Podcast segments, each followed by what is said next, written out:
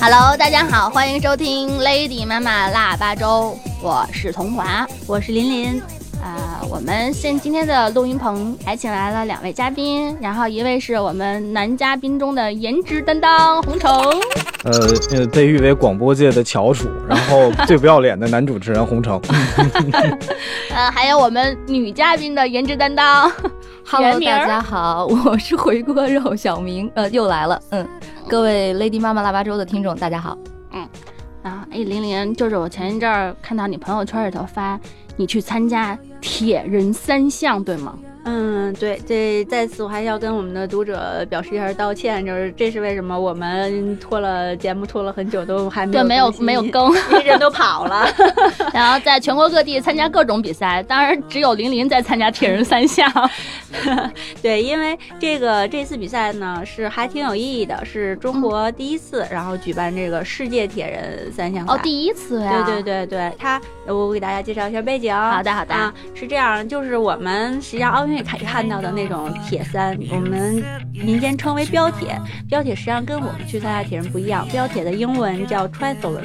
然后呢，它就是说由一点五公里。然后骑车骑二十公里，再跑十公里。嗯它在铁人三项界，它其实是算竞速赛，竞速，竞速赛拼速度的。对对对对，然后呢，这个我们去参加的这个铁人呢，他是就是发起于民间，是说嗯你可以其实去百度一下，他也有，就是说有几个体育官，然后他们在争吵到底这个世界上是哪一项运动是最牛逼、最能挑战人类极限的。然后有人说游泳，有人说骑自行车什么的，这就这个大家就争论不休。最后这个人突发奇想，那既然你们都觉得自己牛，那我们就把这三项凑在一起，然后我们办一个就是超长距离的比赛，它实际上是游泳三点八公里，嗯，骑自行车一百八十公里，然后之后还要再跑一个马拉松，四十二公里，一百九十一公里。百八十公里骑自行车。对对，然后看看到底这个这个实际上就是谁能比完这个比赛。然后这帮人你特别佩服他，就是他执行力特强，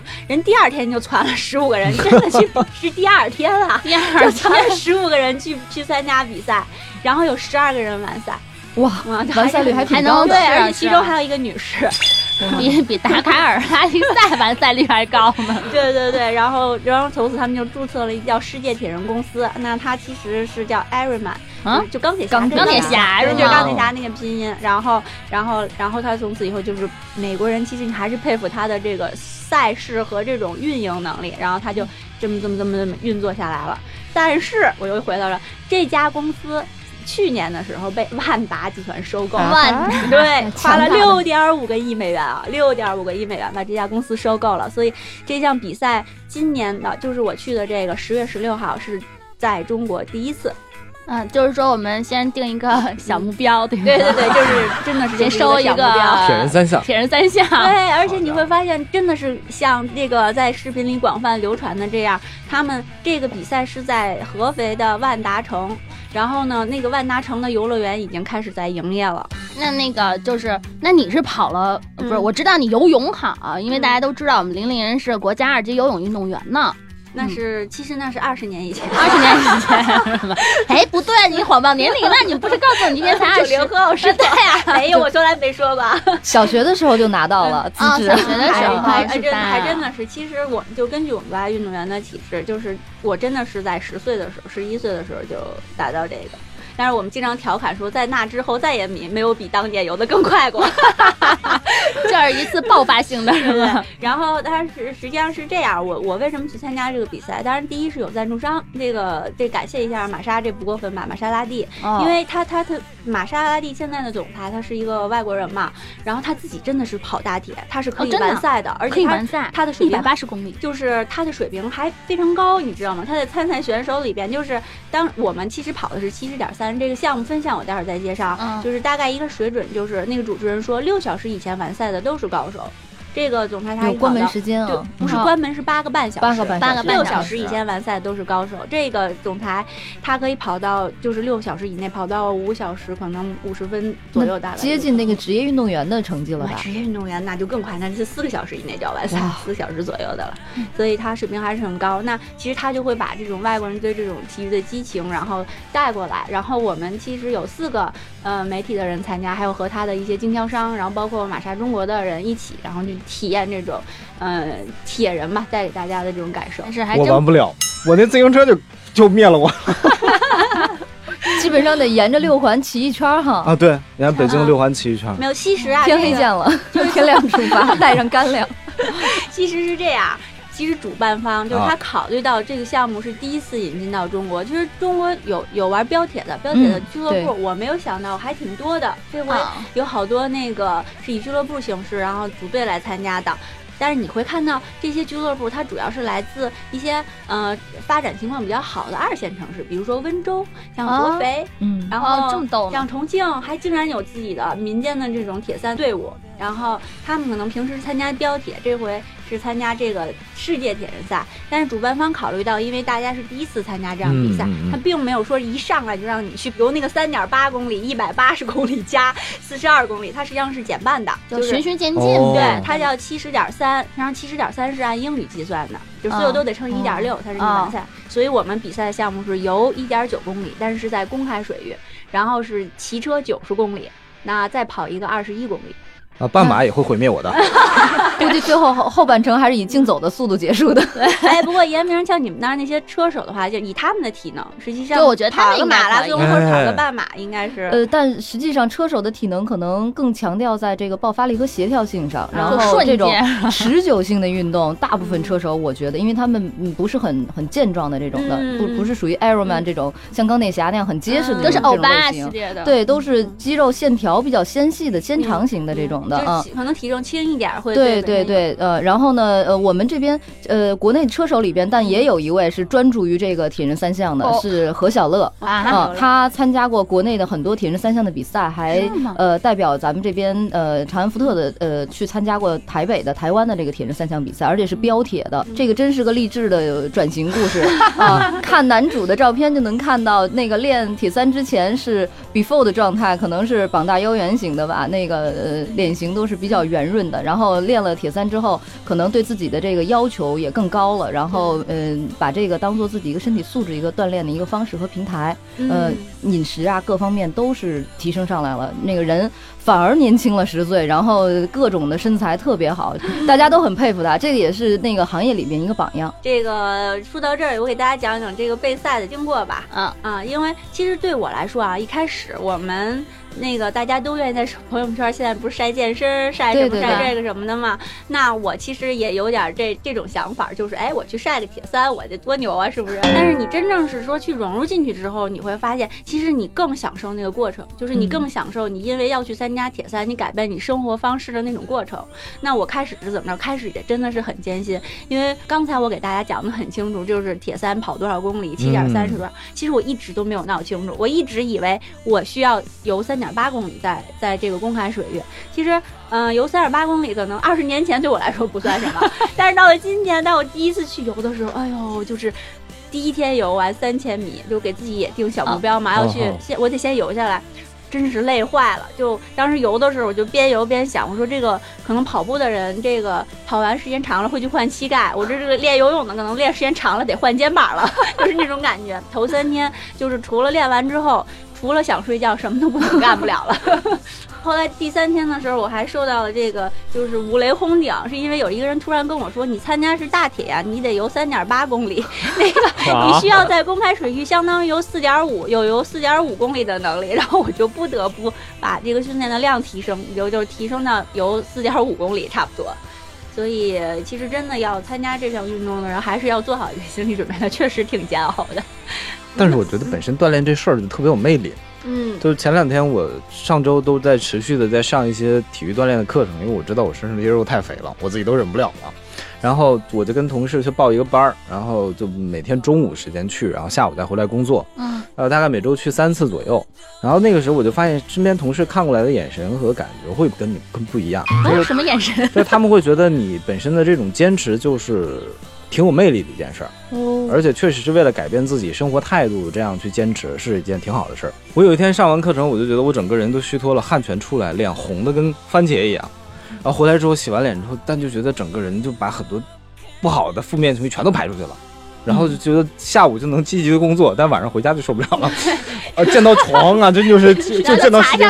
最可爱的东西，让我趴在那儿，我们家猫踩在我后背上，然后我们一起睡觉。对我刚开始练那几天也是这种状态，就是每天都在算我什么时候能上床，离上床睡觉还有多久，真的是很困，特别困。然后说说铁三的那个见闻吧，嗯然后这回因为是第一次在中国举办这个七十点三嘛，你说国外为什么这个老外特别热衷于参加这种运动？哦第一他喜欢，然后第二是他们的这个赛事的这个等级确实搭的比较的合理，他会给你设定一个就是殿堂式的一个赛场，就是夏威夷，全世界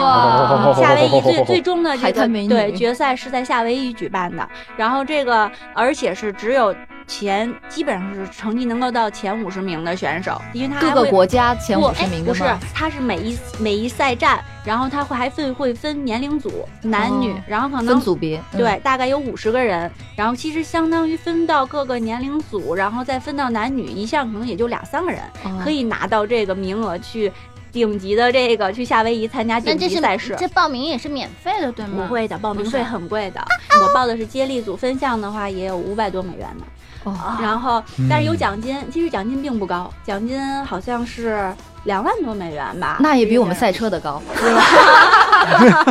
这回他赛他的那个主办方就是为了吸引更多的外国人来参加比赛嘛，然后他把这个名额提升到一百个，所以就真的这届来了很多很多外国选手，那，基本上一千六百多人参加比赛。完了，那个呃，游泳的时候，我们其实我们当时也耍了一个鸡贼，你知道吗？因为他游泳是大家，你想一千六百人不可能同时出发，大家就排队呗，先走的、先走，然后那个大概一一组四个人，每隔两三秒跳水。嗯那那你具体成绩在什么那儿呢？他会告诉你分这一这一阶段下水的都是呃游游一点九公里，在二十五到三十分时间比较接近的，对，二十五到哦三十分是什么水平呢？我翻看了成绩，我翻看了大概前一百名的运动员，这前一百名大部分都是职业选手啊。然后他的游泳成绩基本上在二十一到二十九分钟之内，所以就是很专业的了。那那个，然后后面就还会分每五分钟，三十到三十五，三十五到四十。完了，这个比赛它是有关门时间的嘛？那它是按照最后一名选手入水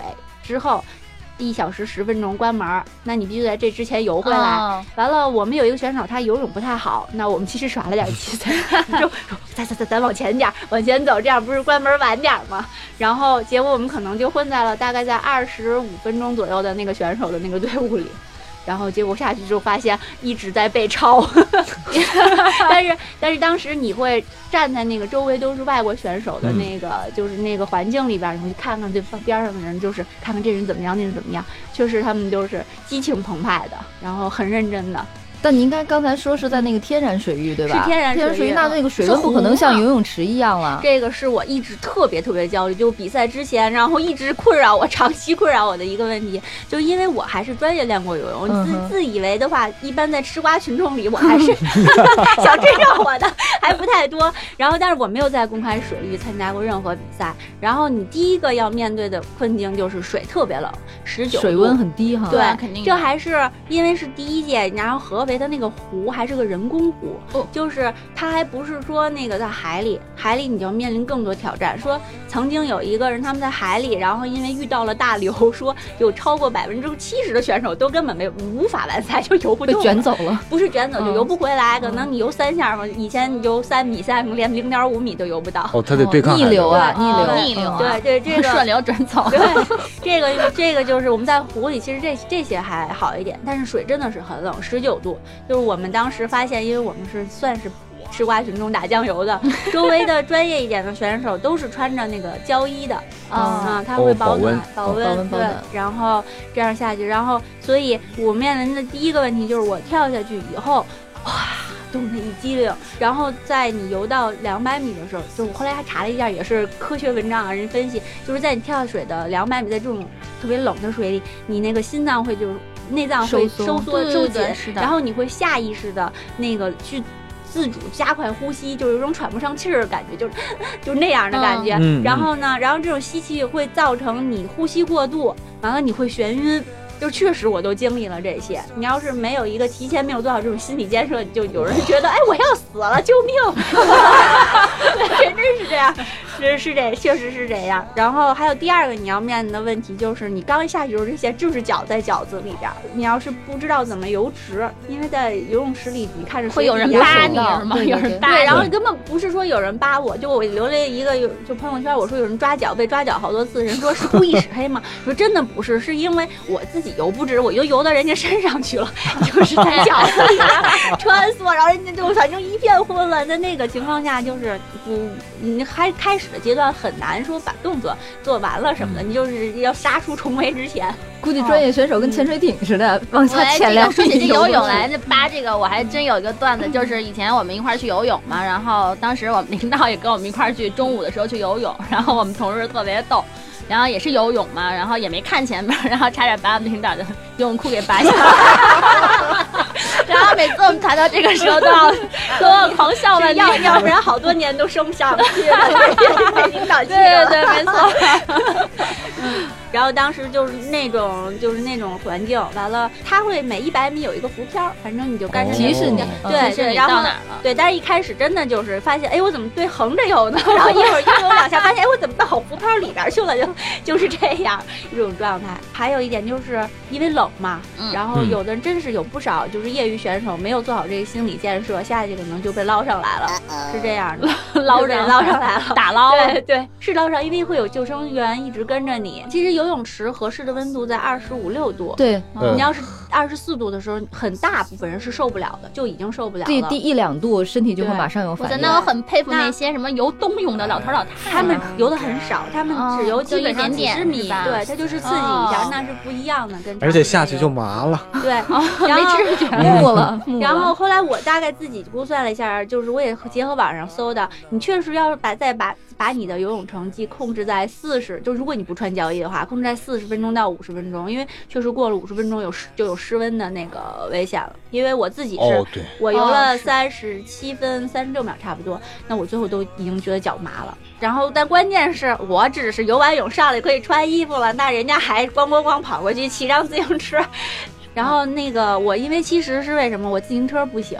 骑自行车不行，骑自行车是要需要练的。对对对，这嗯，嗯，然后而且一百八十公里，一百公里正常的那种。啊，这回只骑九十嗯公里，九十公里也挺，也挺 五环啊，相当于一个五环。嗯二环得绕三圈这这里我提一下我那个搭档，我那搭档挺牛的。我我搭档可能因为我之前认识他，是因为我们在跑团里，他是一个跑一个五十公里越野没问题的。嗯然后我问他自行车你怎么练的，他说我就摩拜单车呀。摩拜，然后我想了半天，我说是那红轱辘在路边刷微信哦，那个吗？特别累，啊，我不是我黑他，我 我前两天我去运动也听说了运动的时候，我得大概有两公里过去嘛，然后我就骑着过去，去了之后，那个教练还问我，哎，你怎么不做热身呢？我说我骑摩拜来了，好好样的，以后天天这么干，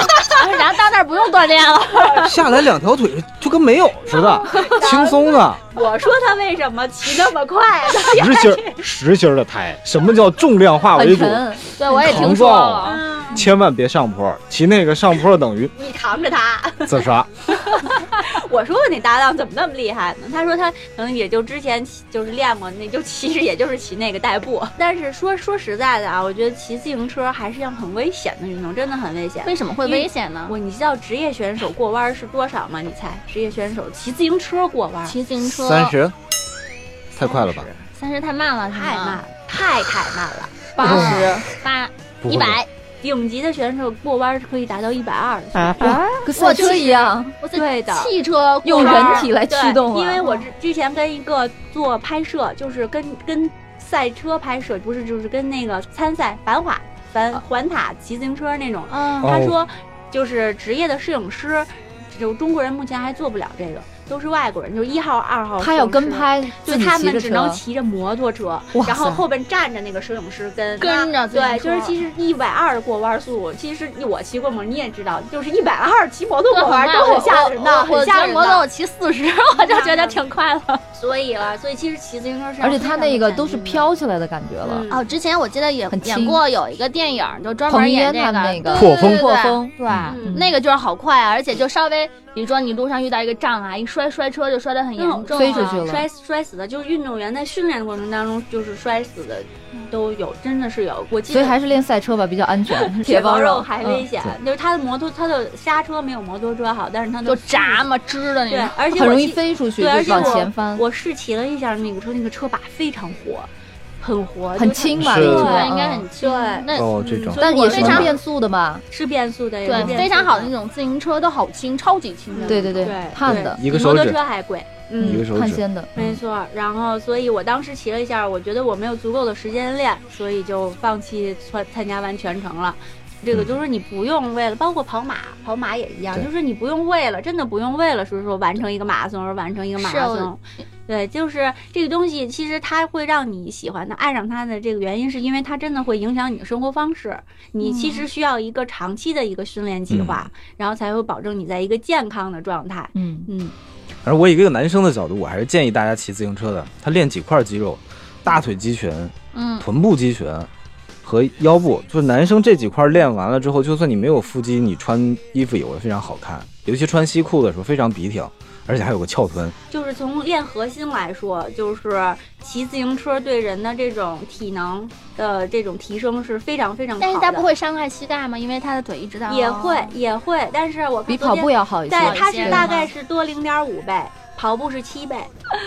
嗯，那咱们接着讲讲比赛，然后我们就直接就跑马我就不说了，因为其实我并不是说经验特别丰富，嗯跑步嗯懂的人可能比我更多，我就直接跟大家分享一下，因为我在最后要等我的搭档，然后他跑回终点嘛，嗯然后就是那种感觉，你知道吗？就是我当时站在那儿看着一个选手，就是一个一个的冲回终点的那种。没有你的是吗？不是不是，我我我只要我的啊同伴拿到了，哦我就有的。然后我看他们冲线的那时候，我就觉得热泪盈眶，特别感动，你知道吗？就是他会那种比赛，然后还有这种你挑战自己带给你自己的这种认成就同感、成就感哦。所以可能不是说真的是，跟又回到刚才那话题，我们嗯不是说为了真的是晒个朋友圈啊，或者是说我只为了那个为了一个奖牌怎么样真的是在这个过程当中，你会爱上那个新的，就真的是个全新的自己。他们去参加铁三呢，这样呢，他的训练就是到一个完赛，他前期的训练高手就一直。体能一直坚持训练的高手，大概也得在三个月。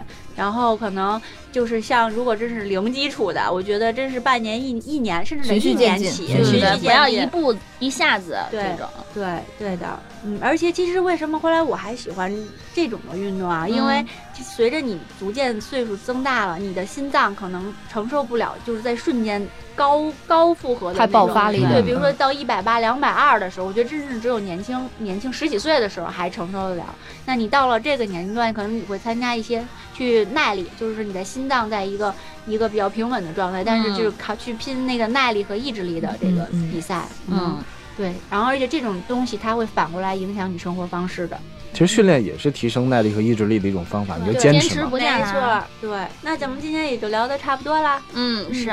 然后我们就跟我们的听众朋友说拜拜了，然后期待我们下一次。呃，林林再继续呃挑战他的明年的下一个目标铁下一个目标。我还是 Every 希望 对，希望有更多的观众在听完我们的节目之后呢，然后也是迈开腿是吧？管住嘴，管住嘴。对，加入这个锻炼，而且是循序渐进锻炼的这个大运动当中来，然后让我们的这个我们全民的体魄哈越来越来越好。嗯嗯，好的，那今天就这样喽，谢谢大家，好，拜拜。拜拜。